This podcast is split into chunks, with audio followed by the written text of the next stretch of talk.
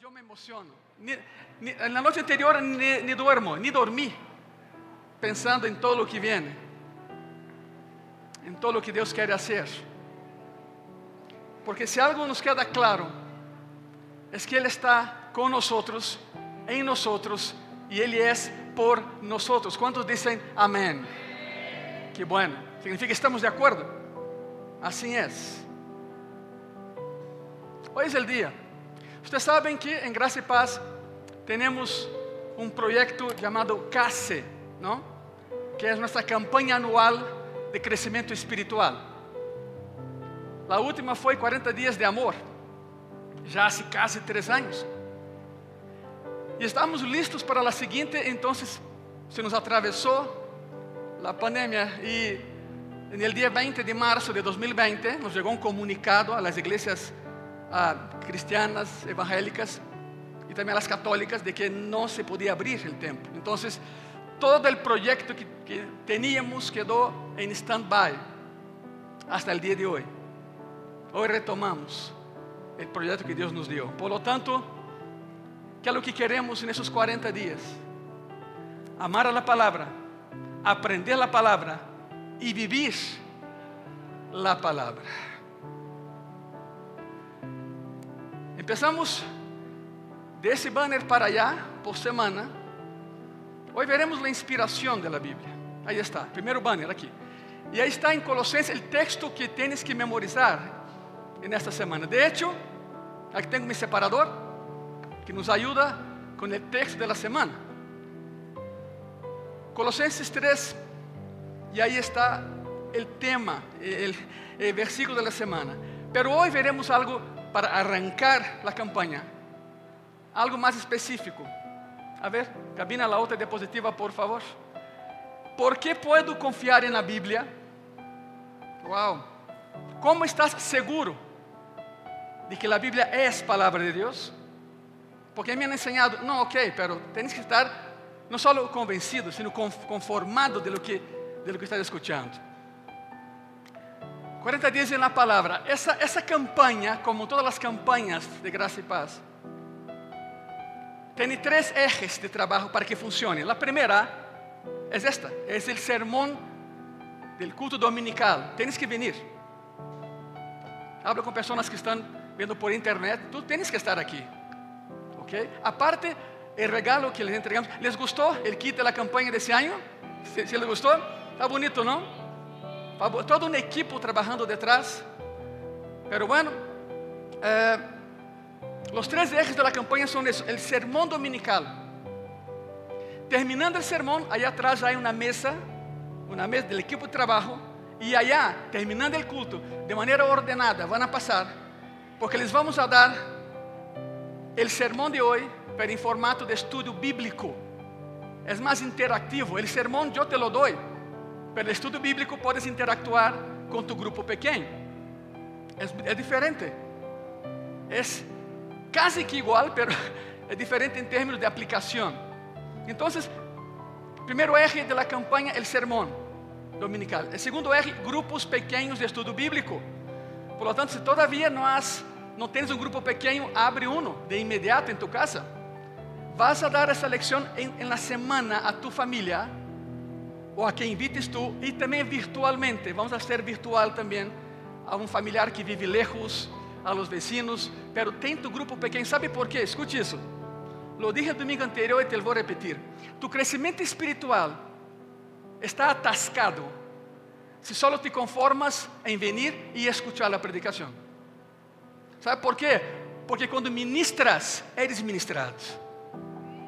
En un grupo pequeño, tú ministras el sermón de hoy a la vez eres ministrado y creces. Y creces. Por tanto, tienes que tener, y yo insisto en eso, tienes que tener un grupo pequeño, semanal. Son 40 minutos por semana, es lo que tarda la lección que hemos preparado. Terminando la campaña, ya estoy me adelantando, terminando la campaña, vamos a reactivar el ministerio de manera formal de grupos pequeños. Por lo tanto, si tenías tu grupo pequeño antes de la pandemia y en la pandemia, llegó el momento de usarlo una vez más. Sermón dominical, grupos pequeños de estudio bíblico y por supuesto, pues el versículo para memorizar semanalmente. Terminarás eh, en tres semanas, en seis semanas, perdón. Mínimo vas a memorizar seis versículos claves de la. Pero hoy, arrancando la campaña, hablaremos sobre la inspiración de la Biblia. ¿Por qué puedo confiar en la Biblia? Y aquí empieza, bienvenidos una vez más a los 40 días en la palabra. Bienvenido y bienvenida. Isso vai cambiar tu vida, créemelo.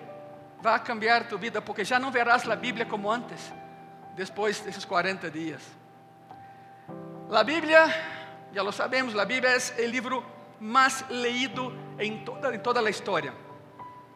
É o livro de maior venta de toda a história. E é o livro mais traduzido em toda a história. A pergunta é: então, como sabemos que esse livro é palavra de Deus?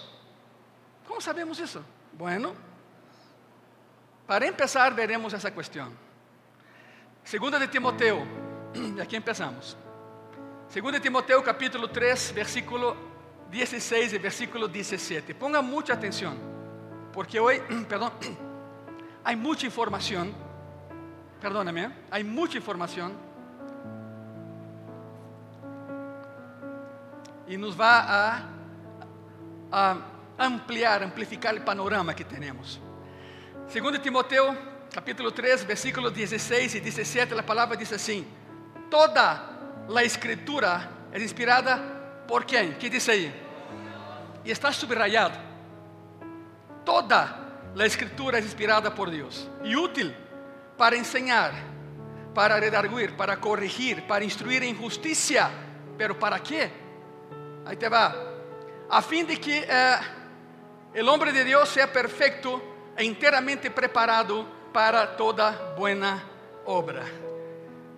Todo isso que ves aí subrayado, toda a escritura inspirada por Deus, en el original é uma sola palavra em grego. Toda essa frase é uma sola palavra. Teonestus. O que significa isso, pastor? Teo é Deus. Neustus é inspiração, inspiração de Deus. Toda essa frase é uma sola palavra.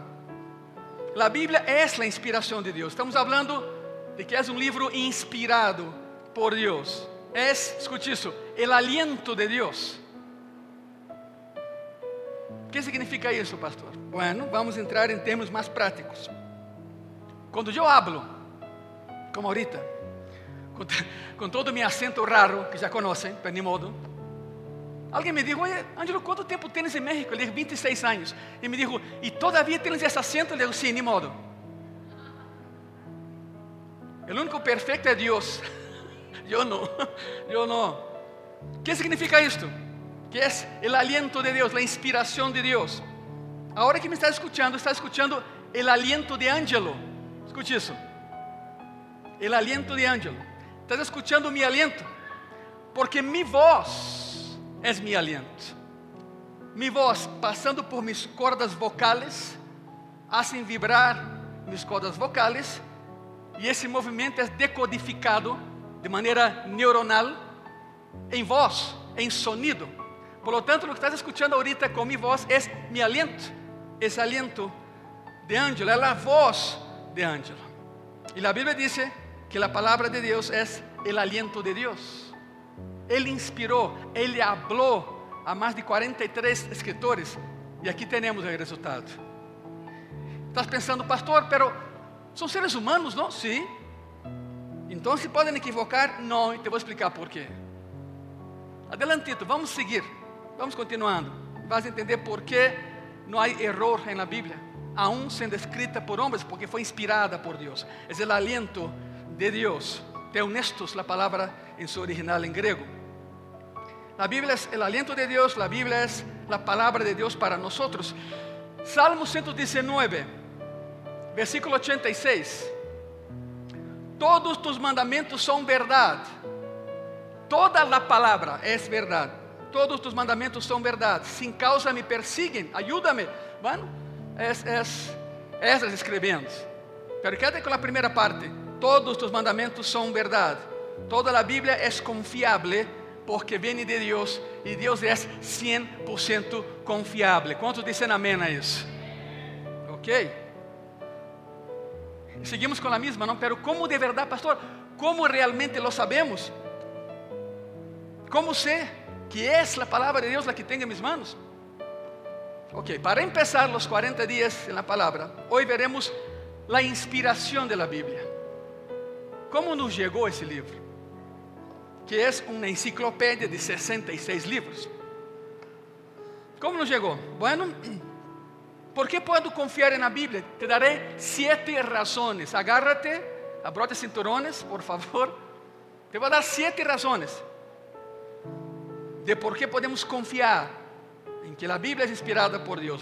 Número uno, la Biblia es históricamente precisa. Va de nuevo, la Biblia es históricamente precisa. En otras palabras, Iglesia Gracia y Paz, la Biblia no solo es correcta de manera doctrinal, no solo es correcta de manera teológica, no solo es precisa con respecto a la moral y a ética, la Biblia es históricamente precisa, verdaderamente histórica. ¿Y por qué eso es importante? Bueno, porque muchas personas preguntan, eh, pastor, ¿hay algo que Dios no puede hacer? Bueno, antes que me arrojen piedras, te diré algunas cosas que Dios no puede hacer. Dios no puede negarse a sí mismo. Dios no puede dejar de ser Dios. Dios no puede dejar de amarte. E Deus não pode mentir, porque és um Deus veraz. ¿Te quedou claro, sim ou não? É o que Ele não hace. Hebreus 6, versículo 18, a palavra diz assim: escutem. Para que por duas coisas imutáveis, quais são as duas coisas? Ele e Sua palavra. Para que por duas coisas imutáveis, em las quais é impossível que Deus mienta, aí está subrayado, Tengamos um fortíssimo consuelo los que hemos acudido para asirnos de la esperanza puesta delante de nosotros. La única razón por la cual el universo funciona es porque Dios es un Dios de verdad. Lo que significa que es verdadero todo el tiempo y todo lo que Él hace es verdad. Hay más que eso. Todo Él transpira verdade, conhecimento. Se este livro, escute isso, assim de, assim de grave, se este livro tiver alguma mentira, não seria um livro de Deus, porque Deus não pode mentir, lo acabamos de ver. Se a Bíblia não foi inspirada por Deus e Deus é veraz, significa que a palavra de Deus não é de Deus. Ponto. Salmo 33, versículo 4. Porque recta é a palavra de Jeová e toda sua obra é hecha com fidelidade. Pastor, pero ¿por quê? Há algo mais claro.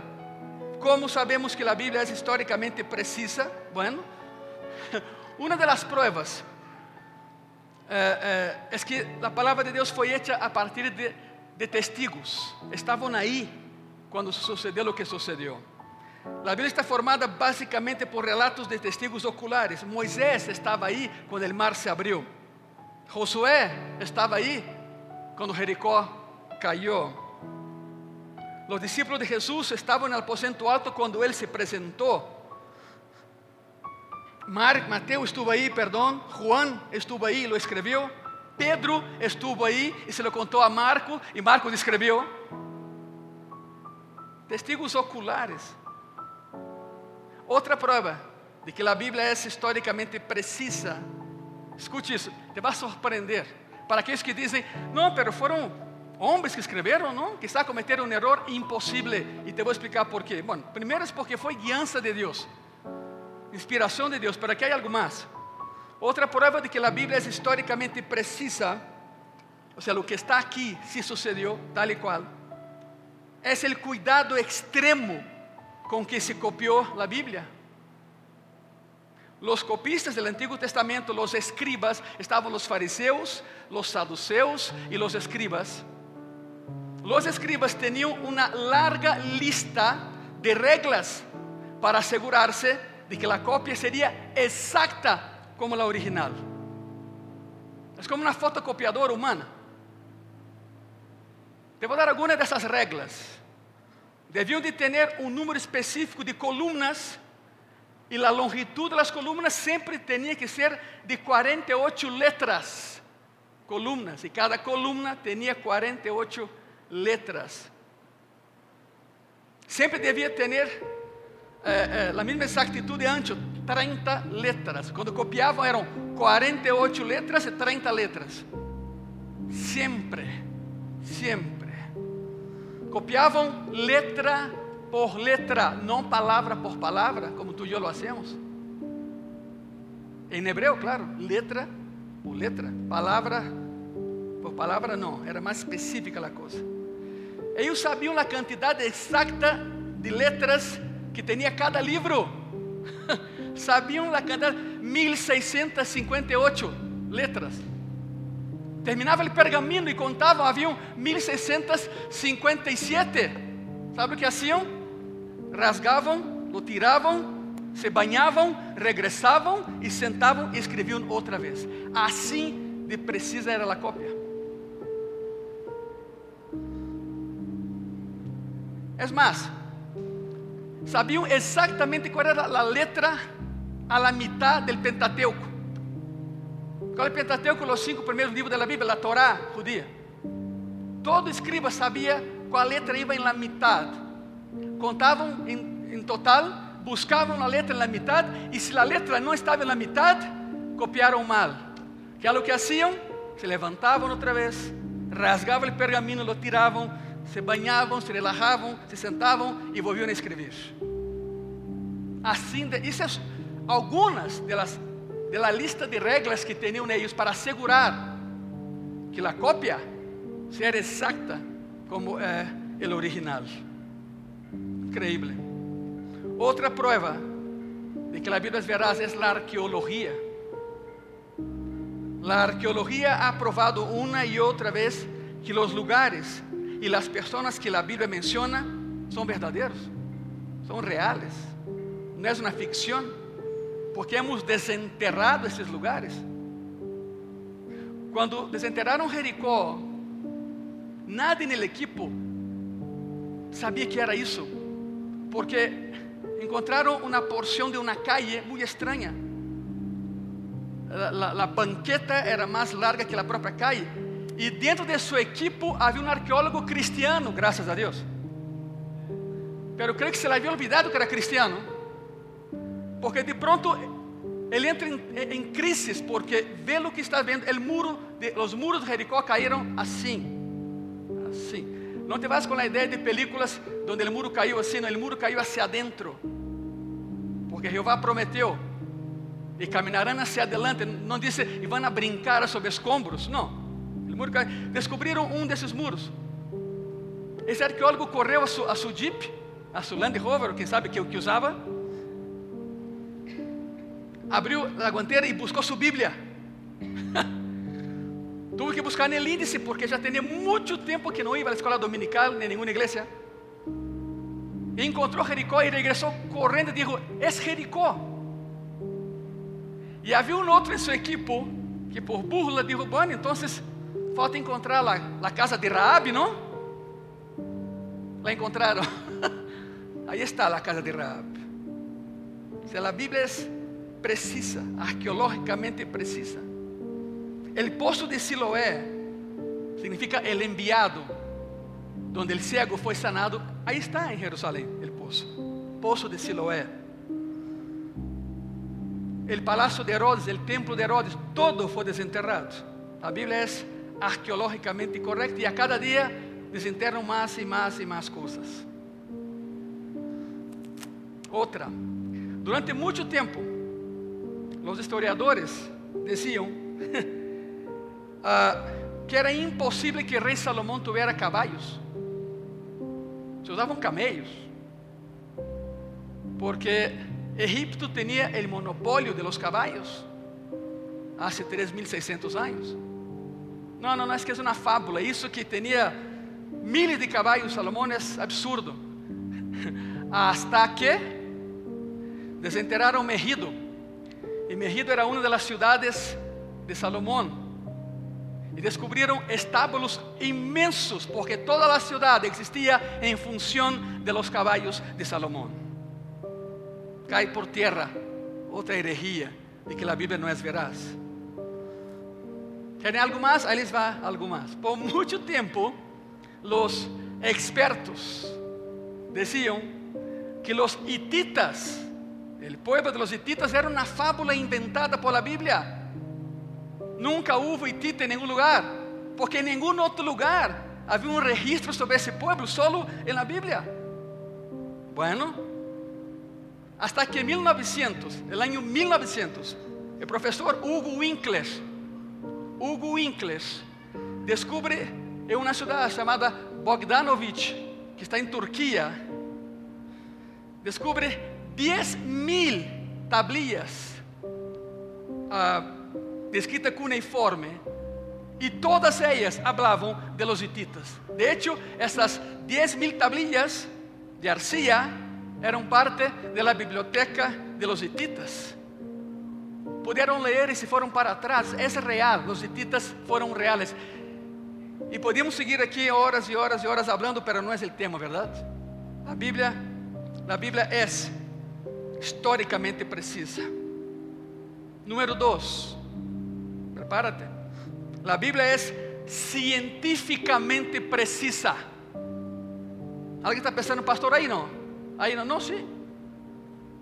Te lo voy a demostrar. Dios estableció las leyes de la ciencia y se aseguró de que su palabra no estuviera en contradicción con las leyes de la ciencia que él inventó. Claro, obviamente la Biblia no es un libro de, de ciencia, ¿verdad? O sea, no estudias la Biblia para construir un cohete, por ejemplo. La Biblia no usa el lenguaje científico, pero la Biblia jamás habla mal de la ciencia ni la contradice. La Biblia no está peleada con la ciencia, como algunos dicen. Nada que ver.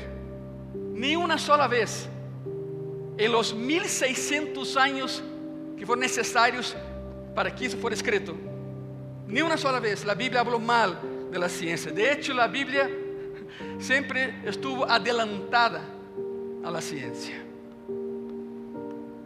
¿Cómo es eso, pastor? Bueno, vamos a entrar en terrenos peligrosos.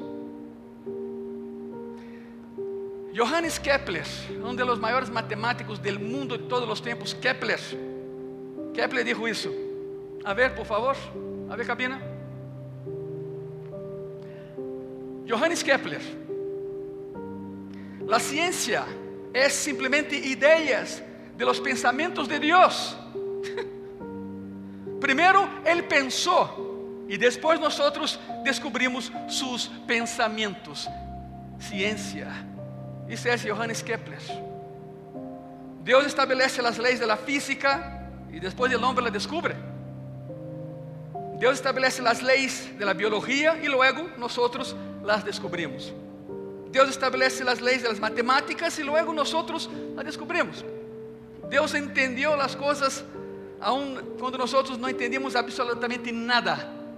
Y sus reglas no cambian, porque su palabra no cambia. Salmo 148, versículo 5 y versículo 6. Alaben el nombre de Jehová, porque Él mandó y fueron criados. Los hizo ser eternamente y para siempre. Les puso ley que no será quebrantada. La ley no es quebrantada. Por ejemplo, la, la segunda ley de la termodinámica no es que funcione hoy y mañana no funciona. Fue hecha por Él y funciona siempre. Siempre funciona ya que es verdadera y hecha por Dios. Y Dios siempre, siempre funciona. Pero hablemos, hablemos en ese tópico de que la Biblia es científicamente precisa. En 1861, ya llovió, ¿no? Pero, ok. En 1861 fue lanzado un libro, y les voy a decir el título del libro. 51 pruebas irrefutables de que la Biblia no es um livro preciso cientificamente. Esse foi o livro lançado em 1861.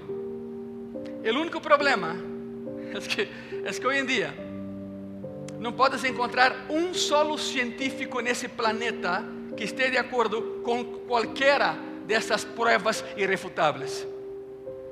De hecho, todas ellas fueron refutadas en los últimos tiempos.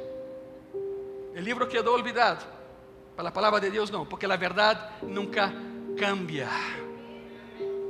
¿Quieres otro? Te va otro. Por miles y miles y miles de años, la gente creía que la tierra era plana. Bueno, todavía hay personas que lo creen. Los terraplanistas. Increíble, ¿no? Por miles de años. No, no, es que vas con tu barquito y termina ¡bum! Se acabó. Nada. No fue hasta Copérnico, Galileo y Colón que la gente se dio cuenta de que la tierra no era, no era plana. De hecho, no hay un solo versículo en la Biblia que dice que la tierra es plana. Ni uno solo. De hecho, la Biblia dice exactamente lo contrario. 2657 años antes. Mire lo que está en la palabra de Dios. Isaías 40, 22.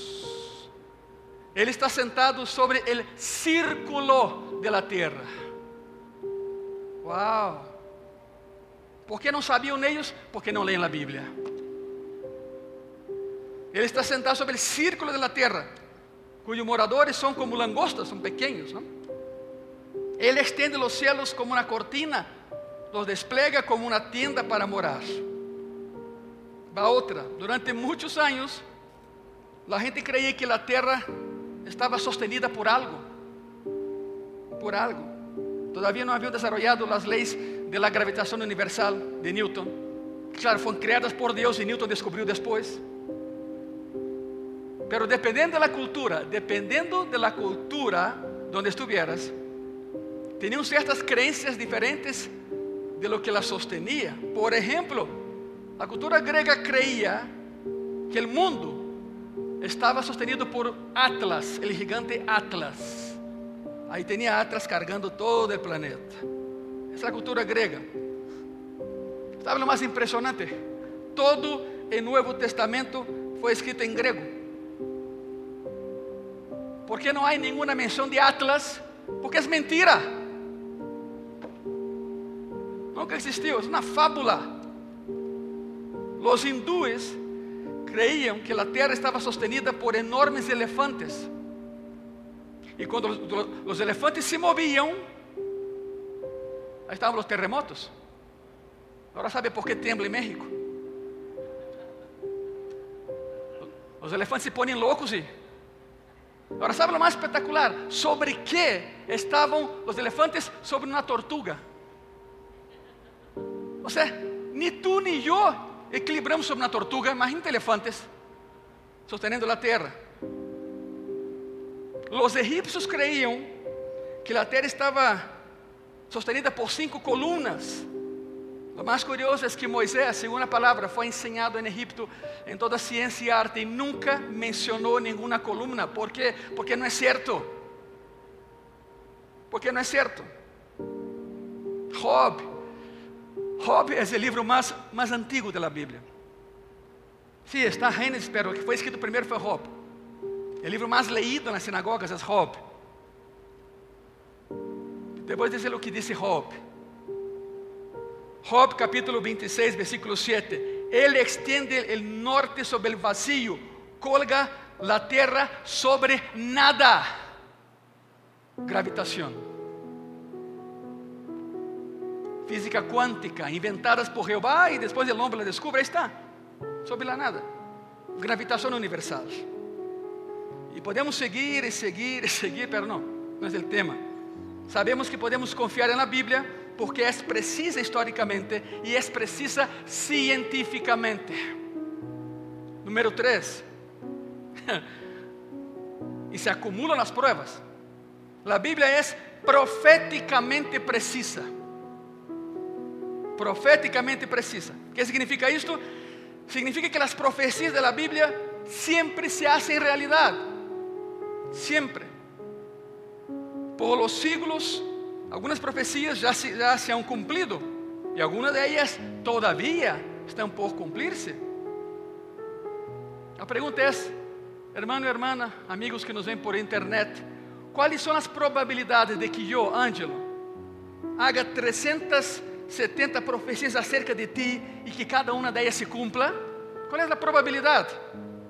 As probabilidades são tão astronômicas que não se pode escrever um número. Há uma impossibilidade numérica. Se necessita, se necessita mais fé para crer que todo foi uma simples coincidência que para crer que Deus o tinha todo planeado. É mais, é necessário ter mais fé para ser ateu que para ser cristiano. Como le hacen? Como le hacen? Segunda de Pedro, capítulo 1, versículo 20 a 21, a palavra diz assim: Entendendo primeiro isto, que nenhuma profecia da Escritura é de interpretação privada, porque nunca a profecia foi traída por vontade humana, sino que os santos homens de Deus hablaram, sendo o quê? Inspirados por el Espírito Santo. E vá de novo. Número 4. A Bíblia é temáticamente unificada. Há um solo tema. De Gênesis a Apocalipse. Qual é o tema? La redenção del hombre. La salvação del hombre. E Jesucristo é a figura principal. Um livro escrito por um período de 1600 anos, por 43 escritores, em três continentes diferentes, e sin embargo, todo o livro está centrado em um solo tema, em uma sola pessoa. Explica-me como é possível isso. Quizá alguém esteja pensando, bueno, pastor, eh, há outras religiões cujos livros também estão bem unificados. E sim, tens razão. Tens toda a razão. Pero o Corão foi escrito por Mahoma, um solo homem. As anacletas de Confúcio foram escritas por um solo homem, Confúcio. Os escritos de Buda foram escritos por Buda. E assim sigue. Podes esperar então que um livro seja unificado quando há um único autor, um único escritor. Pero 43 escrevendo o mesmo livro, e alguns deles nem se conheciam, nem pertenciam à mesma época. Explica-me tu como é possível isso. Tuvo que haver uma inspiração divina, por isso é a palavra de Deus. Número 5, prova número 5 que, que sim podemos confiar na palavra, foi inspirada por Deus, e é o que disse aí, na primeira semana dessa campanha. Número 5, a Bíblia é confirmada por Jesucristo, Ele a confirma, Ele a prova. Mateus capítulo 5, versículo 18. Porque de certo os digo que hasta que pase o céu e a terra, ni uma jota, ni uma tilde passará de la lei, hasta que todo se haya cumprido. Jesús proclamó la Biblia como un libro único sobre todos los demás. Jesús proclamó la verdad de la Biblia. Y cuando Jesús habla la verdad de la Biblia, yo tengo que escuchar. Cuando Él habla, más nos vale que escuchemos. Quando, uh, quando Jesus habla de que cada palavra e cada frase da Bíblia é verdade, tenho que crer em cada palavra, em cada frase da Bíblia, porque é verdade de Deus. Jesucristo, al hablar de la Biblia, su libro, habló de ella como un libro real. Escute isso, um livro real, que habla de pessoas reales, lugares reales, acontecimentos reales, e que esse livro trabalha realmente em nossas vidas e nos ajuda. Jesus falou de los profetas, foram reales. Jesus falou acerca de Daniel, claro. Falou de Noé, de todo lo que sucedeu com a inundação. Hablou de Adão, de Eva. Hablou da tragédia de Sodoma e Gomorra e lo que, lo que ocorreu aí. Todo real. Para aqueles, para aqueles que abren a Bíblia para juzgá-la e agarram o que serve e o que não, deixam aí para eles. Há uma frase de San Agustín, te la vou ler. San Agostinho dijo isso: Se crees en lo que te gusta de la Biblia y no crees en lo que no te gusta de la Biblia, no es en la Biblia en lo que estás confiando, sino en ti mismo, en ti misma. No en la palabra, sino en tu palabra. Estás en problemas. Eso no digo San Agustín, te lo digo yo. Estás en problemas. Número 6. La Biblia ha sobrevivido a todos los ataques, y fueron muchos, pero muchos. La Biblia ha sido objeto de ataques siglo tras siglo por todo lo que te puedes imaginar. Sin embargo, sin embargo, sigue sendo o livro mais leído no mundo, o livro mais publicado no mundo, o livro mais traduzido uh, uh, no mundo, o livro mais vendido no mundo, e sigue fazendo a diferença em las vidas de pessoas em todo o mundo. Agora mesmo, mientras eu predico, há alguém lendo a Bíblia em algum lugar do mundo e está sendo transformado, nada mais por ler o livro inspirado por Deus. A Bíblia é a fonte mais grande que temos de música. Música. Os salmos são todos cantados. ¿Te imaginas isso? Todos eles são músicas. A Bíblia é a maior fonte del arte. A Bíblia é a maior fonte da arquitetura a lo largo da história. Si sacas a Bíblia de la cultura, basicamente destruirás a cultura de los últimos quatro mil anos. Mateus 24, 35 diz assim: El cielo e a terra passarão, pero mis palavras não passarão. Lo único en este planeta que vai durar para sempre é a palavra de Deus. É eterna, porque a verdade dura para sempre. Pero claro, há um outro lado da história. Voltaire, o famoso Voltaire, filósofo francês, um homem inteligente, pero não sábio. Voltaire era muito inteligente, mas não era nada sábio. Era um ateu. Durante toda a sua vida escreveu um montão de tratados burlando-se da Bíblia. Voltaire. E isso é uma declaração muito famosa. Que dijo Voltaire? Dijo assim: dentro de 100 anos, a Bíblia será um livro olvidado. Te vou repetir: Voltaire, o grandíssimo Voltaire, dijo: em 100 anos, a Bíblia será um livro completamente olvidado. Bueno, todo mundo olvidou o que Voltaire dijo. Não se acorda disso? Voltaire morreu em Paris em 1778. 1778. Sua casa vazia foi utilizada como depósito de livros da Sociedade Bíblica Francesa.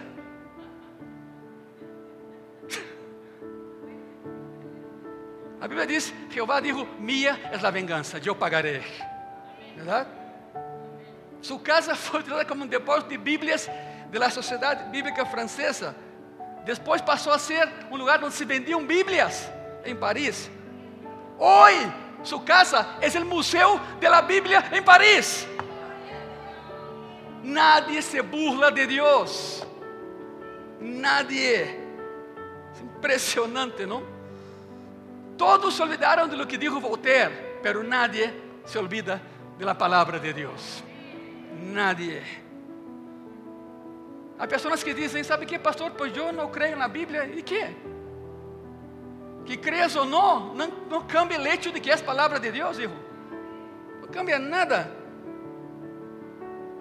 Eu comparo isso com alguém que, bueno, eu sei que a imagem é muito ruda, pero para que entendamos todos. Alguém que disse, eu não creio na Bíblia, como que pensando, se eu não creio, não é verdade, uma tonteria. É o mesmo que alguém salte de um puente e grite, eu não creio la lei de la gravidade. Eu te digo uma coisa, isso não vai cambiar o resultado de tu salto. Não vai cambiar. e número 7. A Bíblia tem o poder da transformação. Quantos dizem amém a isso? De veras que transforma. Não há nada que possa transformar as vidas das pessoas como la Biblia. Tu vida, hermano y hermana, personas que nos ven, tu vida ha sido cambiada por la palabra de Dios. Miles y miles de vidas han sido cambiadas. Millones de vidas han sido cambiadas. En lo personal, yo he visto personas alcohólicas, adictas, que arreglam suas vidas e permanecem sóbrios porque empezaram a ler a Bíblia. Isso é impressionante. He visto a pessoas egoístas que leyeron a Bíblia e suas vidas se transformaram e se converteram em homens e mulheres de Deus, padres e madres excelentes e muito buenos ciudadanos em sua comunidade, porque leyeron a palavra de Deus. A Bíblia cambia a pessoas que nunca te imaginas que podem cambiar. É incrível. O exemplo, mírate no espejo, aí estás tu. Te ha cambiado, me ha cambiado. Juan capítulo 8, versículos 31 e 32, a palavra diz assim: Dijo entonces Jesús a los judíos que habían creído en él: Si vosotros permanecéis en mi palabra, seréis verdadeiramente mis discípulos. E a famosa frase: E conoceréis a verdade, e a verdade os hará que, igreja? Quantos livres há nesse lugar nessa manhã? Exatamente isso. Eu não sei tu, mas eu quero ser livre. Já sou livre. Quero permanecer livre. Um montão de universidades em todo o mundo em todo o mundo têm a segunda parte desse, desse passagem gravada em pedra em seus muros, pero não sabem o que significa. E conhecer a verdade, e a verdade os hará livres, como se eles tivessem a verdade. Ignoram a Bíblia, por isso agarram a segunda parte nada mais. E a verdade os hará livres. Se eles olvidam a primeira parte, ou seja, borraram a primeira parte, se ustedes permanecem em minha palavra, em minha palavra, serão verdadeiramente meus discípulos e conhecerão a verdade, e a verdade os hará livres. Porque esse livro nunca te vai mentir, a Bíblia nunca te vai enganar. Incluso quando não me gusta ou não estou de acordo com o que estou leyendo, me sinto incômodo com o que estou leyendo, sempre a Bíblia me diz a verdade, me guste ou não me guste. E é por isso que se conhece a Bíblia como a palavra de Deus, inspirada por Deus, e verás de pasta a pasta.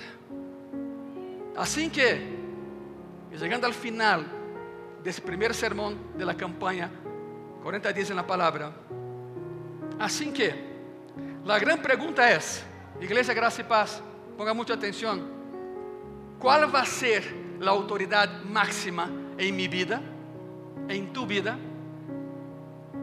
¿Por qué la inerrancia y la perfección de la palabra de Dios son tan importantes? Inerrancia es que nunca se equivoca, no hay equívoco en ella. Porque si este libro, escuche eso, mira lo tremendo que es eso. Porque si este libro no fuera verdad, tú y yo estaríamos en serios problemas. Porque mi salvación depende de que este libro sea correcto e a tua também. Este é o livro que te diz que tu vida não é um acidente. A ciência nunca te disse isso. Tu vida não é um acidente. Tu vida é um propósito de Deus. Este é o livro que te diz que existe um propósito para tu vida. A ciência nunca te lo vai dizer isso. Este livro te diz que Deus te criou para amarte antes que tú lo conoceras a Él y lo amaras. Este libro dice que puedes ser perdonado de tu pasado, puedes tener un propósito para vivir y puedes tener un lugar en el cielo. Es lo que dice ese libro. Este libro, el libro que te dice que no importa el problema que pases, Dios lo tiene todo bajo su control. Este es el libro que dice que hay una razón para ter esperança, porque o cielo nos espera. Este é o livro que te diz como chegar ao cielo, e é mais, te disse que há um lugar preparado para ti allá. Nenhum livro te garantiza isso. O plano de Deus para tu vida, hermano e hermana, é bueno, sempre será bueno. O plano de Deus para tu vida é agradável, sempre será agradável. O plano de Deus para tu vida é perfeito, como Ele é perfeito. Pero sabe que? Solo lo puedes conocer a través de la perfecta palabra de Dios. Lo contrario, no lo vas a saber nunca. Porque la palabra de Dios es inspirada por Dios. Es lo que dice ahí el Bani en la primera semana de esa campaña. Todo eso que acaban de escuchar está ahí atrás. Para que lleves a tu casa como estudio bíblico. Que aumente tu fe e tu conhecimento da Bíblia e que possas ministrar a outros em tu grupo pequeno, pero por favor, hazlo. Hazlo. Se põem de pé, por favor, nessa, nessa manhã, por favor.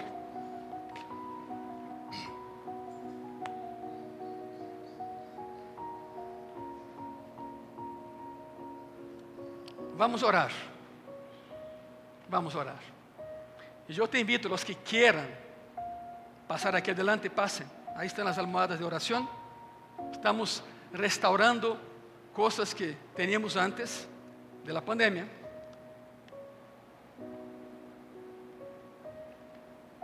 Vamos a orar. Y a la vez oramos por esa necesidad que me acaban de pasar. Voy a pedir a, ustedes que están ahí en las sillas, si lo puedes hacer, date la volta, usa tu silla como altar Híncate se lo puedes hacer, ¿verdad? Se não, senta-te, não há nenhum problema. Hablen com Deus. Assimilem todo o que han escuchado hoje. E se alguma vez dudaste de la palavra de Deus, pide perdão a Deus. Pide perdão ao Senhor. Eu escrevi algo e quero ler-lhes o que escrevi. É uma pequena oração. E diz assim: Querido Deus, de ahora en adelante voy a aceptar tu palabra que es perfecta para mí. Voy a hacerla la autoridad máxima en mi vida. Voy a hacer que la Biblia sea la autoridad final para mi vida, incluso cuando no la entienda o cuando no sea popular, cuando no sea fácil, ni siquiera cuando uh, no me guste. Pero sé que es tu palabra, tú eres Dios y yo no. Gracias Señor por amarme lo suficiente para hablar conmigo a través de tu palabra. Gracias porque no estás callado, no estás en silencio, siempre me hablas. Gracias porque me hablas a través de esos 43 escritores en tres continentes, en tres diferentes idiomas que me cuentan una misma historia. Gracias porque me quieres, Senhor, em tu família. Queres que te conozca e me hiciste com um propósito na vida. Senhor, quero amar tu palavra, quero aprender tu palavra, quero viver tu palavra. Por lo tanto, te pido, por favor, Senhor, usa esses 40 dias de minha vida para ponerme en el camino correcto, directo a tu corazón a través de tu palabra. En el nombre de Jesús, amén y amén. Ahora, ahora tú, abre tu corazón, habla con Él. No tienes que buscar palabras, es un diálogo, acuérdate. No es un rezo, es un diálogo. Encuentra las palabras y dígansele a Él, Señor Jesús, entre tantas cosas tu palabra nos garantiza, Señor, que tú estás con nosotros. Tu palavra nos diz, Padre, que sobre enfermos imponderemos manos e sanarão. Não podemos estar onde está Carlos, eh, Carlos Sánchez, pero tu sim, Senhor. Sofreu um infarto, está hospitalizado e, segundo a notícia, seu coração trabalha al 30% de sua capacidade. Senhor, nós não conhecemos a Carlos Sánchez, pero tu sim. E alguém se interessa tanto por ele que nos passou esse pedido de oração e lo estamos fazendo hoje. E nesse momento, uma prova mais de que tu palavra é veraz, Senhor. Porque disse que naquela cruz llevar sobre tu corpo todas nossas rebeliões e enfermedades e dolências e também las de Carlos Sánchez. Por lo tanto, Senhor, uma de dos, ou reactiva esse coração ao 100%, ou dá-lhe um coração novo, Senhor. Conforme a tu palavra, estamos orando. Não estamos pedindo, não estamos rogando, estamos declarando tu palavra, proclamando tu palavra. E é o que temos que fazer. Por lo tanto, graças, Senhor, por la sanidade completa e total. E não só de Carlos Santos, sino de cada pessoa que está hoje em graça e paz. Toca, sana, levanta e redime, Senhor, como solo Tu é capaz de fazer. Aí em tu coração, dile graças, dile graças, Senhor. Muitas e muitas graças. Amém e amém. Ok, regrese a lugares, por favor. Muchas gracias. Sigam orando. Sigam. Isso apenas empieza. É a primeira semana da campanha. Por lo tanto, sigam orando, por favor. E uma vez que esteja em seu lugar, dê um aplauso a Jesucristo, o autor de sua palavra, verdade? É a Ele, sempre será a Ele a glória.